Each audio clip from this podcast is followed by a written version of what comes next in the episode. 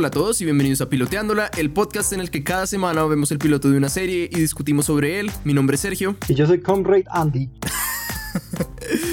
y en el episodio de hoy vamos a hablar acerca del piloto de Chernobyl, en el cual, tras la explosión del reactor nuclear de la planta, el Estado ruso intenta controlar la situación sin entender la gravedad de lo ocurrido, resultando en docenas de heridos por la contaminación radioactiva. Bueno, camarada Andrés, ¿qué te pareció el episodio? Esta serie simplemente está muy bien hecha, en serio. Y quiero aclarar algo, es una miniserie, son solo cinco capítulos, y algo que yo amo de las miniseries es que las miniseries avanzan en cada capítulo muy bien la trama, por lo que son, tienen como limitados capítulos para contarlas, entonces como que uno siente que cada escena aporta realmente al desarrollo de esto, no, no siente como escenas de relleno ni nada. Por el, nada por el estilo. Y además está la grabación, o sea, todo el diseño de arte, la fotografía es espectacular. Estoy 100% de acuerdo. Ninguna escena es desperdiciada. Cada escena se siente como que está ahí por alguna razón. Es impresionante. Eh, quiero eh, darle como un shout out a Craig Mason, que es el, el, guionista, el creador de la serie, un duro. Él en realidad tiene un podcast que se llama Script Notes, en el que mm, habla acerca de temas de, de guion y de los guionistas, junto con John August. Pero, pero estoy totalmente de acuerdo, es un guion impresionante. Y no, y la fotografía de, esta, de, este episodio es hermosa. Y totalmente, o sea, cada. Como que cada escena, por más grave que sea, tú te logras meter en esa escena porque, aparte de que la historia está muy bien contada, se ve, los espacios están muy bien recreados, ¿sí? Es, es impresionante, es, además que no estoy bien seguro de cómo filmaron esto, porque mm, pues sé que fueron a Chernobyl como a ver los lugares como antes de filmar, pero pues según entiendo los recrearon casi al pie de la letra. Eh, la sala de control, he visto fotos y se ve tal cual. Em, es, es, increíble y realmente es, un, es, es, interesante. Es un episodio que desde la primera escena, que realmente es solo diálogo, o sea, ni siquiera tenemos como interacción con otros personajes ni nada, es solo el tipo en su, en su casa hablando en un micrófono y ya uno se siente como atrapado, uno siente como la tensión de la historia y uno es como no ha pasado nada, no ha pasado absolutamente nada, pero ya sentí como todo el peso de esto encima. Totalmente, es que el discurso que le está manejando en esa primera escena. Eh, eh, deberíamos hablar de una vez de esa primera escena. Por favor. Es muy poderoso, es un impacto muy grande, porque, digamos, el señor está contando todos los fiascos realmente que pasaron en esa catástrofe, pues sin darnos detalles de qué exactamente fue lo que pasó, sino más que todo acusando que tenían completamente la culpa todas las personas que tomaron las decisiones en esa sala de control en ese momento y después cómo el gobierno quería ocultarlo. Eso de una vez es la entrada del capítulo, lo está denunciando a todas esas personas. Entonces uno comienza a, ver esto y es como, rayos, pero ¿qué está pasando? Y esas cintas, porque lo que vemos es que él está grabando la última de las cintas donde cuenta toda la experiencia del el desastre de Chernobyl. Y como después revisa por la ventana porque alguien lo está espiando. Y como él lo que necesita en ese momento es ocultar las cintas. O sea, de una vez esa escena lo introduce a uno en la historia y es como, verga, yo quiero saber qué está pasando aquí totalmente. Total, además que la escena termina con el suicidio del man, él literalmente se cuelga minutos después de grabar las cintas, entonces como que lo deja uno como, uy, pucha, ¿qué es toda esta historia que, que lo llevó a este punto? Es, es de verdad eh, un ejemplo a seguir de, de cómo es un guion bien escrito. Eh, también quiero, pues ya mencionamos lo de la fotografía, de verdad, una de las, de las series mejor filmadas, creo yo, en, en, los últimos 10 años probablemente. Pero también quiero mencionar la música, porque la música de la serie es increíble. Está compuesta por, voy a intentar decir su nombre, eh, pero sé que lo voy a decir mal. La compositora se llama Hildur Guanadottir creo, no estoy seguro cómo se pronuncia ese apellido, pero casi pero... todos los nombres que digamos en este capítulo van a sonar un poco raros. no, no, qué pena, pero yo sé decir el nombre de Valery Legasov y a, mí eso nadie me lo va a quitar. Eh, es como el nombre más fácil. No, pero Hildur Guanadotir, no debería decirlo más, ya una vez fue suficiente, pero ella fue la compositora de la banda sonora de este episodio, de toda la serie en realidad, y algunas personas de pronto la conocerán porque ella ganó eh, Oscar a la mejor banda sonora por su banda sonora de Joker. Oye, pero muy buena, de razón la contrataron para Joker. Total, total, y Chernobyl fue antes de Joker, y en mi opinión, o sea, la verdad, no me gustó tanto la banda sonora de Joker, pero me encantó la banda sonora de, Chernobyl. Entonces estoy 100% feliz de que haya ganado el Oscar por eso, porque igual se lo merecía por Chernobyl. Em, pero sí, solo quería mencionar la música, es impresionante, es, es, hermosa. En cuanto a lo que tú dices de fotografía y cómo están muy bien hechas las series, es algo que a mí siempre me ha encantado de HBO, que ellos son muy buenos con los que con los directores que consiguen para las series porque todas las series son muy bien hechas. Siempre son temporadas de 10 capítulos, pero me parece que lo entregan muy, como muy pulido cada, cada episodio. Me encantan las series de HBO. Estoy de acuerdo y creo que sé que muchos de nosotros estuvimos bastante decepcionados con el final de Game of Thrones. Resto, pero... mucho. pero siento que también es muy fácil quitarle el crédito a HBO y a los creadores de Game of Thrones por, pues, realmente Game of Thrones fue una serie bastante sólida durante la mayoría de su, de su vida. Entonces, eh, son realmente pocos los fracasos que tienen y, más los éxitos. Y e, efectivamente se ve, se ve reflejado en esta serie. Eh, es un piloto un poco raro, es, distinto, pues obviamente al ser una miniserie no es el piloto convencional en el que nos introducen como al mundo de la serie, vemos más o menos cómo sería un episodio típico. Eh, en realidad es muy distinto eh, en que ni siquiera conocemos a los personajes principales hasta el final del episodio y a uno de ellos ni siquiera lo vemos, lo oímos por el teléfono y ya. Pero creo que lo manejan súper bien. Me encanta que no vemos la explosión, por ejemplo, de cerca, la vemos de lejos y empezamos como ahí en la mitad de todo lo que está pasando. No nos muestran como, no duramos 20 minutos como viendo la vida en esta, en esta ciudad, en Pripyat o en Chernóbil, y luego sí empieza con la explosión y toda la cosa, sino que de una, primera escena, ¡boom!, explota. Entonces me parece que funciona mucho mejor en vez de ser como Titanic, que es media película esperando a que se estrelle contra el iceberg, y la otra media película como ya toda la situación. Es que lo que me gusta de la razón por la que ellos hacen eso es porque también lo están mostrando desde el punto de vista de la gente alrededor, cómo está viendo la explosión. Porque al principio la gente solo decía como, bueno, eso es un incendio en la central, y como que lo veían y es como, uy, acerquémonos a ver porque se ve como lindo y que no sé qué más cosas. Y después como que mm, eso lo, lo contrastan con, con mostrando todos los trabajadores dentro de la planta y todos los problemas que están teniendo dentro de la planta, como le dicen a Dyatlov que realmente el reactor, el reactor explotó el núcleo explotó y él diciendo como, esto es imposible, usted me dice como un RBMK explota y es como, y nadie se lo puede justificar. O sea, me gusta que muestren las dos partes porque es como lo que están sufriendo todos estos por dentro y los de afuera es como, ah, eso es solamente un incendio y nosotros sabiendo todo lo que desencadenó realmente esa explosión. Además, hay una escena que me pareció, e-, es hermosa la escena, pero triste a la vez porque es la gente que está desde un puente mirando el incendio y solo se toman la escena para ponerla con música suave, en cámara lenta, mostrando detalles de cómo las cenizas que están viniendo desde el reactor y todo esto eh, van cayendo sobre la gente, en son como se quedan en su pelo, en la cara, y uno sabiendo que eso es radiación que los está afectando en ese momento, como el aire está brillando en ese momento.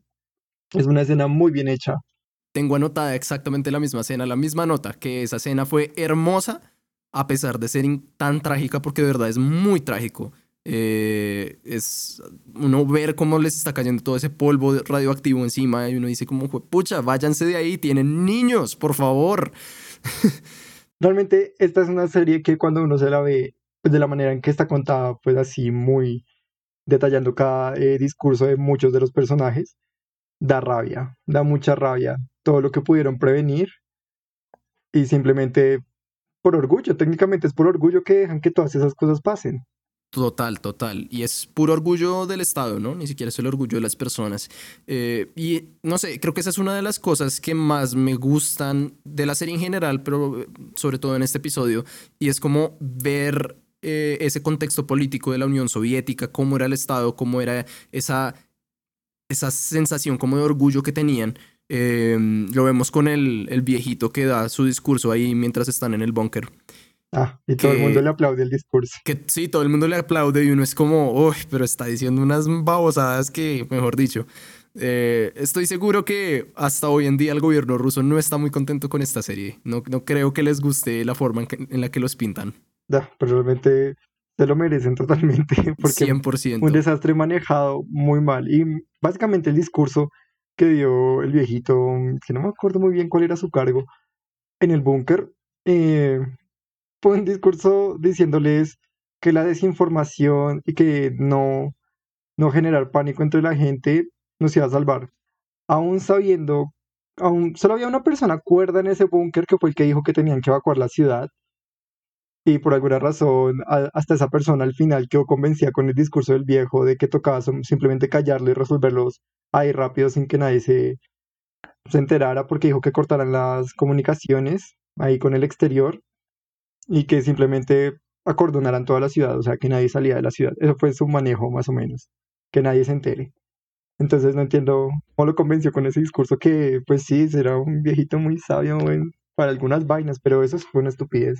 Mira, presión de grupo. Esa es mi explicación porque es que no hay otra. Es que de verdad ay, son tan, son tan inútiles, son tan ignorantes, es impresionante. Pero pues también lo entiendo. En esa época de verdad no se sabía que un reactor de, de ese tipo podía explotar. Se creía que era imposible. Entonces, pues también como que entiendo la situación en la que estaban, pero igual, qué mal manejo de todo, de todo lo que ocurrió. Quiero saber si hay algo que no te gustó del episodio. Obviamente hay muchas cosas que nos encantaron, pero quiero saber si hay algo que no te gusta. Bueno, a ver, algo que no me gusta. Es que digamos que, que no pude, no pude encontrar como algo que no me gustara. Realmente, ahorita le estaba diciendo a Sergio que no tome casi notas, pero porque esta es una serie que es como no quiero distraerme tomando notas, quiero, estoy muy metido en esto. O sea, yo ya me la había visto y aún así me volví a meter en la, eh, otra vez en toda la trama. Entonces, como encontrarle como un punto fallido a esto, simplemente sería que odio a Diatlov, o sea, cada diálogo, cada vez que abría la boca, me dan ganas de patearlo, o sea, Estuve repitiéndome esta serie con mi familia. Eh, yo ya me la había visto, me la vi cuando salió, eh, pero la estuvimos otra vez repitiendo con ellas que no se la habían visto, era su primera vez, y ver sus reacciones al ver a Diatlov y, y sentir el odio creciendo en sus corazones. Yo era como, sí, odienlo porque el man era un desgraciado. era un viejo pendejo y no. Era un viejo pendejo. Todo el mundo le decía como, oye, el reactor explotó y el man era como, ay, estás teniendo delirios, ve a la enfermería. Es como, no, que él, no. O comienzan a vomitar sangre enfrente de él y es como re, ay, ya, esa es agua contaminada y le cayó en la mano. Ay, Dios, es como, cállese. A mí hasta me, da- me da rabia que al final del episodio él dice, yo voy a ir y voy a mirar yo mismo a ver si el reactor explotó. Y justo ahí, ay, le, le dio la pálida al, al pobre man. Yo era como, uy, este pendejo. Pues sé que era cierto porque literalmente vomitó ahí, pero igual. No, sí, y lo peor de todo es que después vuelven a mandar al man Ay, el pobrecito. Eh, bueno, porque en, en en ese búnker eh, llegó un man y ahí estaban el que, el dirigente de la planta nuclear como tal, el ingeniero nuclear que asesora todas las pruebas de la planta y Dyatlov, que es el que estaba eh, corriendo las pruebas de la planta. Y llega uno de los empleados como tal, uno de los ingenieros, diciendo que el reactor, que el núcleo eh, explotó. Nadie le cree, entonces todo el mundo comienza a atacarlo diciéndole que cómo explota un núcleo, o sea, porque claro, los estudios que ellos tienen hasta el momento es que necesitarían un desastre, algo catastrófico para que explotara ese núcleo. No le creen. Y después de que Diatlov, como dijimos ahí, se vomitó y después de decir que él iba a ir a revisar esas vainas y se lo llevaron al hospital, vuelven a mandar a, este ingeniero a que revise más de cerca el núcleo. Y pues lo que él encuentra, vemos una, una foto muy hermosa realmente, que es él en una terraza donde está un puente completamente des- destruido, está simplemente echando humo el núcleo y lo muestran desde lejos, eh, con una vista mínima, y luego vuelven a mostrar a ese mismo ingeniero otra vez en el búnker con quemaduras en la cara, ya la- pues no son muy graves, sino ya la cara está completamente roja, y estos mismos ingenieros y los jefes gritándole al man, porque aún así no le creen después de que lo mandaron una segunda vez a revisar. Uy, es que da rabia, da rabia. Además, el tipo, la cara que pone cuando le dicen como, bueno, vaya usted. Y el man es como, el tipo sabe que básicamente le acaban de dar su sentencia de muerte, él sabe. Y él es como que no, yo no voy a hacer eso. Igual lo mandan. Verlo caminar en ese techo es una de las cosas más, más difíciles que, que me ha tocado ver en una serie, la verdad, porque me da mucho pesar, de verdad. Esta es una serie que de verdad es muy dura de ver, es muy pesada, tanto por los temas que se tratan, como gráficamente, visualmente, eh, en este episodio no tanto, pero creo que es en el tercer episodio de la serie, vemos cosas muy gráficas en términos de los efectos del envenenamiento de radiación. Y, y, es pesado, es duro de ver. Es. No sé, si voy a decir una cosa que a mí no me gusta del episodio, que honestamente digo, ni siquiera es válido porque no es necesariamente algo malo. Es dada la, la naturaleza de la serie, creo que no había forma de evitar esto. Eh, pero sí es algo difícil. Y es que es una serie muy intensa y se vuelve muy difícil de ver de corrido.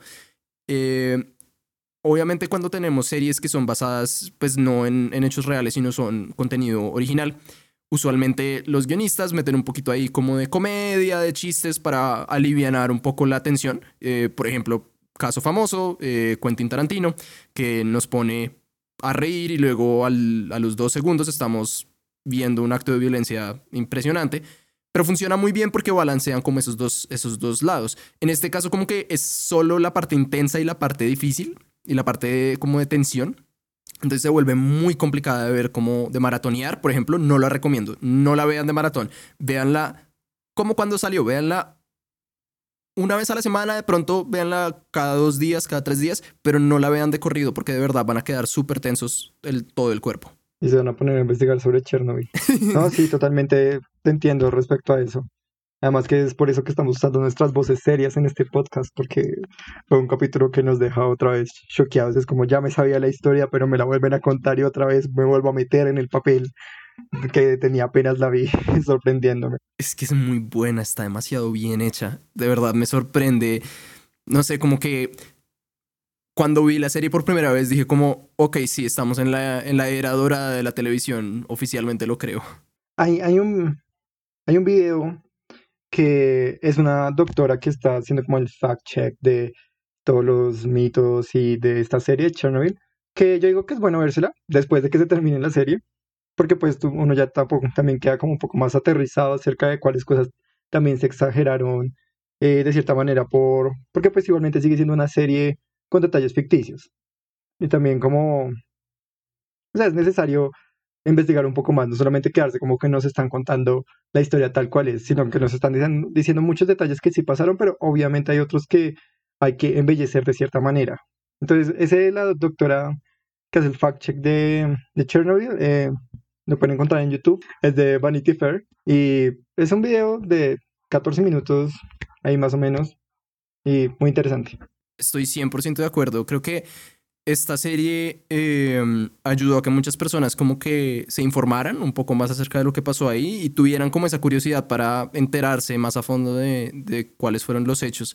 Eh, algo que hablaba yo con mi hermana después de, ver la serie es que decíamos, yo tengo ganas de ir a Chernobyl, de ir a visitar y sobre todo también sé que eh, los bomberos están enterrados en Moscú y me encantaría ir a la tumba de los bomberos en Moscú y visitarlos y como porque siento que es, que es tan difícil. a mí la historia de los bomberos de verdad me da demasiado duro, me da demasiado pesar. Uy, pues sí, ay, que una vez casi se nos olvida.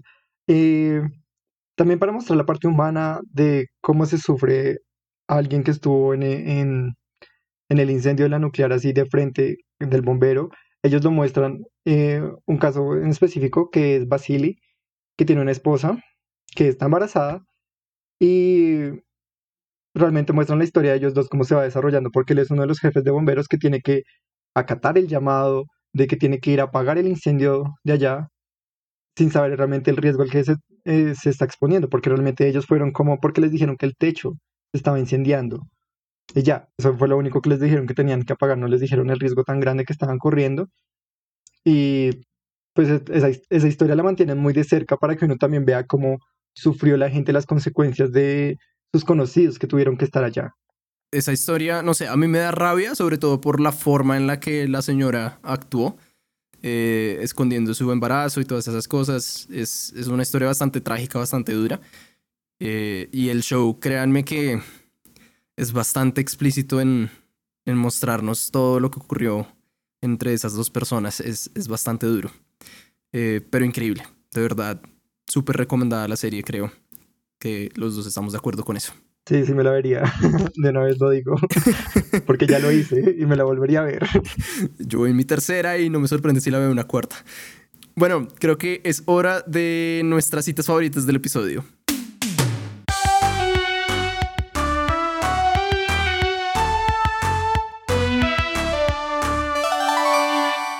Entonces, Andy, yo quiero saber, aunque sospecho que de pronto tenemos la misma, ¿cuál fue tu cita favorita? Pues digamos que fue una frase muy sencilla, realmente pueden sacarse muchas.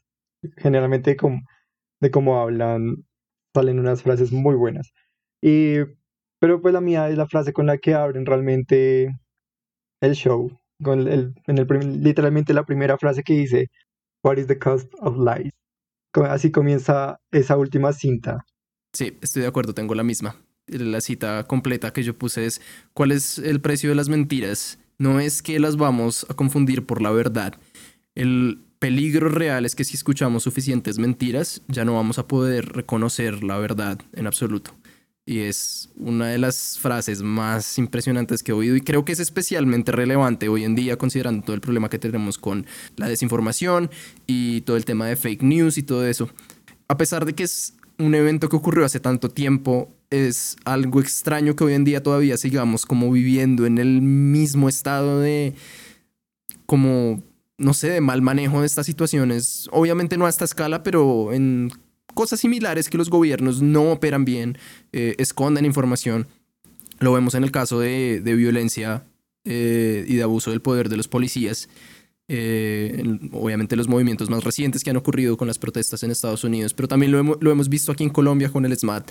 Entonces, como que a pesar de que la serie, ya es, pues la serie no es vieja, pero los eventos son viejos, siguen siendo pertinentes. Totalmente. O sea, uno también saca como enseñanzas de ese tipo de series, en especial porque muchas veces nosotros no simpatizamos con lugares que están lejos de nosotros, o sea, muchas veces ni siquiera simpatizamos con los que están al lado de nosotros dentro del mismo país. Y esta serie logra eso muy bien, mostrándonos esa, eh, como esa perspectiva de cómo sufren las personas en otros lugares y uno logra sentir esa, el mismo sentimiento que podrían estar sintiendo ellos al vivir injusticias. Entonces, muy buena la serie también para sensibilizarse. Bastante, bastante. Realmente no podría recomendarla más.